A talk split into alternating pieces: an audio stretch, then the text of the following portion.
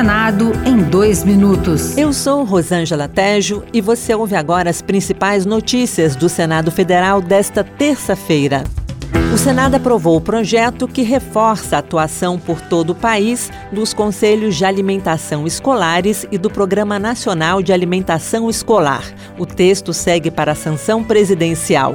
O projeto acrescenta, entre as atribuições de estados e municípios, a de fornecer instalações físicas, recursos humanos e financeiros para que os conselhos funcionem de forma plena. A autora, a senadora professora Dorinha Seabra, do União do Tocantins, Tocantins destacou a relevância da alimentação escolar para milhões de estudantes. Primeiro, de garantir correção. Os centavos que são repassados para a merenda são muito ainda distantes do que nós precisamos. E também que cada ente federado é, respeite a sua e saiba da sua responsabilidade é na escola que, em muitos casos, a melhor refeição pode ser tomada pela criança e pelo adolescente. A Comissão de Constituição e Justiça debateu a proposta que criminaliza a posse e o porte de qualquer quantidade de drogas. Psiquiatras e representantes do Poder Judiciário participaram da audiência. A maioria dos convidados ponderou sobre os danos causados pelos entorpecentes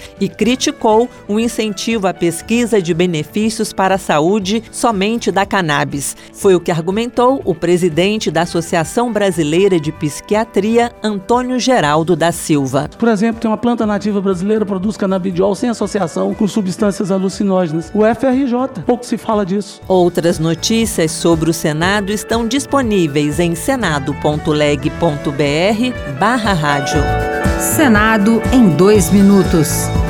Uma produção Rádio Senado.